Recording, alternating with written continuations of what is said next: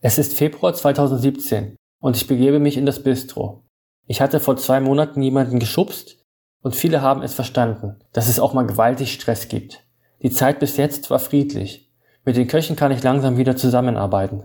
Ich war damals ziemlich ruckartig. Nicht, dass die Leute denken, ich würde bei jeder Kleinigkeit hier Leute schubsen.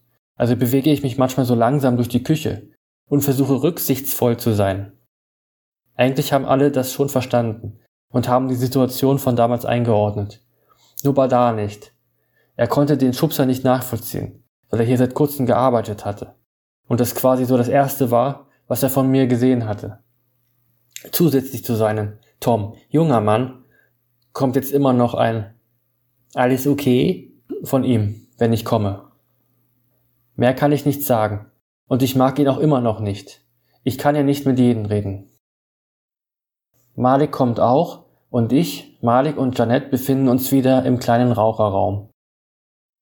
Malik, wir müssen über unsere Zeit beim Militär reden. Malik war im Iran beim Militär und ich in Deutschland. Es tut immer gut, sich an diese Zeit zurückzuerinnern. An die Schießübungen, Märsche und Kameraden in der Bundeswehr erinnere ich mich gerne. Wir hatten das G36. Das hat so ein Punktvisier, sage ich. Kalaschnikow, sagt er stolz. Weiter erzählt er, wenn man das Gewehr verliert und jemand anderes tötet einen Menschen damit, dann kommt man jahrelang ins Gefängnis. Ja, in Deutschland bekommt man auch Ärger, wenn man nicht auf seine Waffe aufpasst. Ärger? sagt Malik. Ja, dann bekommt man auch Schimpfe. Malik zeigt mir ein Video auf seinem Handy. Da ist auf irgendeinem großen Haus in einer Stadt im Mittleren Osten eine Gruppe von Rebellen. Eine hat eine Panzerfaust. Alle sind geduckt auf dem Dach des Mehrfamilienhauses in der Wüstenstadt. Der mit der Panzerfaust erhebt sich und schießt auf die Kolonne der NATO, die sich unten auf der Straße befindet. Die Rakete trifft nach ein paar Millisekunden das Fahrzeug in der Mitte der Kolonne. Nicht wie bei Computerspielen, wo man sieht, wie die Rakete die Panzerfaust verlässt. Es macht Zisch und die Rakete explodiert am Zielort. Ich lasse mir das Video nochmal zeigen und bin baff. Da willst du nicht leben, sagt Malik. Auch wir werden nicht fürs Rauchen bezahlt und knicken ein paar Pizzaboxen und machen uns dann auf den Weg zum Kunden. Ich muss zum Krankenhaus in die Psychiatrie. Hier war ich schon öfters. Hier sollte man lieber die Flasche Cola statt der Weinflasche bei einer Bestellung über 50 Euro mitnehmen. Ich stehe vor der Doppeltür und der Pfleger betätigt den Knopf für die erste Tür. Ich gehe rein. Die Tür hinter mir schließt sich und ich warte eine Weile zwischen beiden Türen. Anschließend geht die zweite Tür auf. Neben dem kleinen Tisch, wo ich meine Box auspacke, sitzt ein Patient. Er spricht mich an, aber ich will nicht zurecht ein Gespräch mit ihm anfangen. Eine Schwester fragt nach der Person, die bestellt hat, und diese kommt dann auch nach ein paar Minuten. Es ist eine Gruppe von 20-jährigen Frauen. Diese haben ein paar Funde zu viel auf den Hüften. Die denken immer, dass ich verrückt bin, wenn ich hier bestelle, sagt die eine, während sie mir die Bankkarte gibt. Wieder warte ich einige Sekunden, bis das Krankenhauspersonal mir die erste Tür nach draußen öffnet. Ich gehe rein und eine weitere Patientin kommt. Ich gehe jetzt raus, sagt sie und setzt sich zwischen beide Türen und wir beide warten jetzt da. Sie sitzt jetzt da und schaut auf den Boden. Ich sage gar nichts und bleibe einfach so da stehen. Eine Schwester bemerkt dies nach einiger Zeit und holt die Frau ab. Frau Krüger, Ihnen geht es nicht gut. Gehen Sie in Ihr Zimmer zurück. Nach einer kurzen Diskussion verlässt die Frau wieder den Zwischenbereich. Die war vor der Drogen. Ich fahre wieder raus aus dem Krankenhauskomplex, liefere noch eine weitere Bestellung in der Nähe aus und fahre zurück. Jeanette und Radim reden über den Späti, den ihr Sohn aufgemacht hat. Sie steht da oft an der Kasse. Und wie läuft es? fragt Radim. Gut, wir haben den Laden umgebaut. Jetzt haben wir eine richtige Kasse und einen Bereich für das Personal. Gestern stand eine große Gruppe vor dem Laden. Aber so große Summen wie du verdienen wir nicht. Das hast du mir bei WhatsApp geschickt. Das habe ich gesehen. Schön habt ihr das gemacht. Lobt Radim Janette. Janette will langsam bei Daris Pizza aufhören. Und sie soll einen Ersatz für sie besorgen. Die letzte, die du mir vorgeschlagen hast, die hatte hier gearbeitet. Die ist hier mit Stöckelschuhen angekommen. Die hat das nicht geschafft. Radim scheint sie nicht gemocht zu haben. Janette, du bist die Beste. Bleib doch hier. Könnte ich vielleicht etwas mehr Geld bekommen?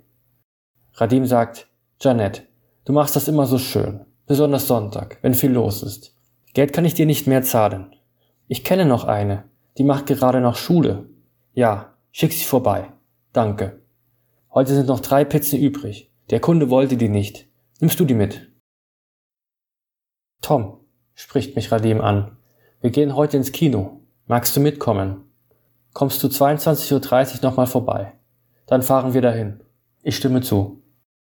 Radim gibt mir zwei Bestellzettel. Ich packe die Essen ein und mache los.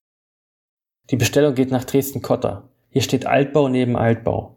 Ich gebe die Bestellung ab und mache mich wieder auf den Weg zurück und gehe in den Raucherraum. Als ich wieder da bin, stehen sechs Syrer an der Kasse und einer bestellt einen Döner.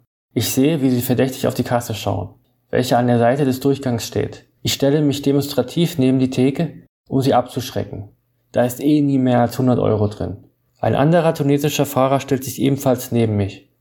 Der ist nochmal einen Kopf größer als ich. Die diskutieren noch ein wenig über den Preis des Döners und die Gruppe geht wieder. Ihr Plan ist nicht aufgegangen. Ich warte weiter auf meine nächste Lieferung und es stehen erneut zwei Flüchtlinge an der Theke. Der Dönermann geht zu Radim und fragt. Die Jungs suchen Arbeit. Was soll ich denen sagen? Ich brauche keine Leute, erwidert Radim. So spät noch nach Jobs zu fragen, ist wahrscheinlich nicht so intelligent sage ich. Radim nickt ab. Tom, kannst du Schluss machen? Es ist nicht mehr so viel los. Ich mache meine Abrechnung und gehe raus. Ich treffe Saman, der gerade von einer Lieferung kommt. Er fährt immer einen kleinen orangenen Transporter für Handwerker. Das Fahrzeug ist super alt und fährt sich auch nicht mehr so gut. Außerdem kann man damit schlecht rückwärts fahren, weil es halt ein Transporter ist und der Wagen hinten kein Fenster hat. Aber Saman fährt halt damit. Er beschwert sich nicht. Ich sage ihm, Radim makes much money. We can demand more. Let us all go to him and demand more money. Just on Sunday. Lasst uns alle zu Radim gehen und für Sonntagsschichten mehr Geld verlangen. Sein Mann bekommt regelrecht Angst, weil ich das Thema anspreche. Ihn macht die Arbeit hier Spaß. Für ihn ist das seine Familie. Er würde sich nie trauen, Radim etwas unter Druck zu setzen.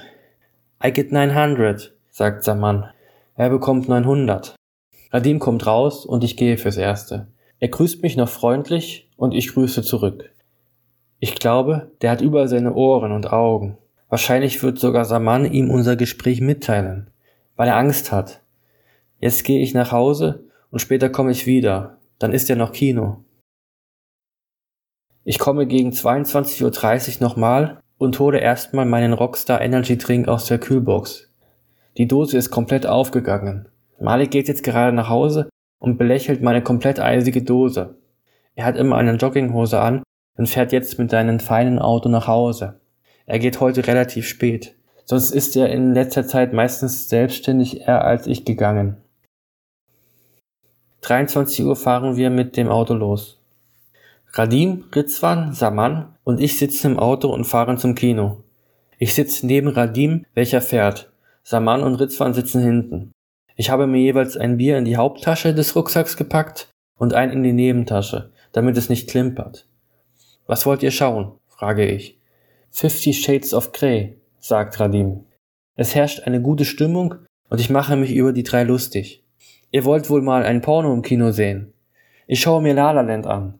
Das ist kein Schwulenporno, sondern ein anspruchsvoller Jazzfilm. Radim fängt laut an zu lachen. Wir kommen an und gehen ein Stück. In der Innenstadt sind jetzt nicht mehr viele unterwegs. Saman und Ritzwan haben jeweils ein Bier in der Hand. Beide trinken immer gerne ab und zu was.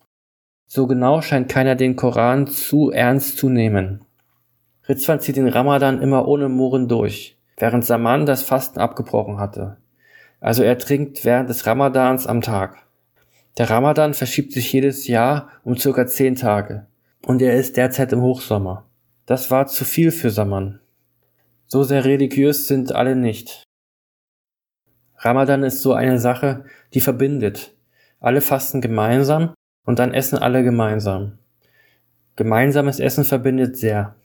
Am Tag nichts zu essen wäre ja ertragbar, aber nichts zu trinken bei der Hitze und dem Job ist echt unglaublich. Was sich Mohammed da gedacht hat? Jedenfalls trinkt selbst Ritzwan Alkohol. Ritzwan macht mir klar, dass er seine Flasche in meinen Rucksack verstauen will. Ich sage, dass das nicht geht, da es sonst klimpert. Radim übersetzt dies nochmal. Er wird etwas reserviert und trinkt die Hälfte seines Biers auf dem Weg und stellt es später auf den Bürgersteig. Wir gehen noch ein wenig und plötzlich fängt Radim an zu rennen und wir folgen ihm. Er rüttet an der Tür des Kinos, aber sie ist schon verschlossen. Das Kino hat bereits zu. Wir sind zu spät.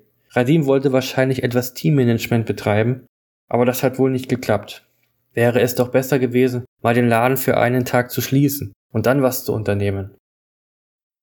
Aber das würde er nie machen. Der Laden ist nur an Weihnachten für zwei Tage geschlossen und selbst dann werden Umbauten vorgenommen. Alle müssen immer viel arbeiten und keiner hat viel Freizeit. Dieser Kinobesuch wäre für die Pakistani eine Ausnahme gewesen. Wer sechsmal die Woche zwölf oder mehr Stunden arbeitet, hat nur bei der Arbeit Vergnügen. Man merkt es dem Team an, dass diese von früh bis spät Essen zubereiten oder ausfahren. Aber sie sind froh beschäftigt zu sein und kennen nichts anderes. Alles, was der Mann besitzt, ist ein vier Jahre altes Handy, was damals teuer war und jetzt schon stark verschlissen. Jedem ist klar, dass der Akku bei einem so alten Handy dann nicht mehr lange hält. Nicht mal eine eigene Wohnung hat er. Das heißt kein Computer, keine Möbel, keine Ausstattung. Wir sind enttäuscht, dass das Kino schon zugemacht hat und machen uns auf den Weg zurück. Radim fährt alle nach Hause und ich will Saman zu mir einladen. Da können wir da einen Film auf Englisch schauen. Next time, sagt er. Nächstes Mal. Immer eine freundliche Art Nein zu sagen. Also liefert Radim mich zu Hause ab und auch dieser Abend ist geschafft.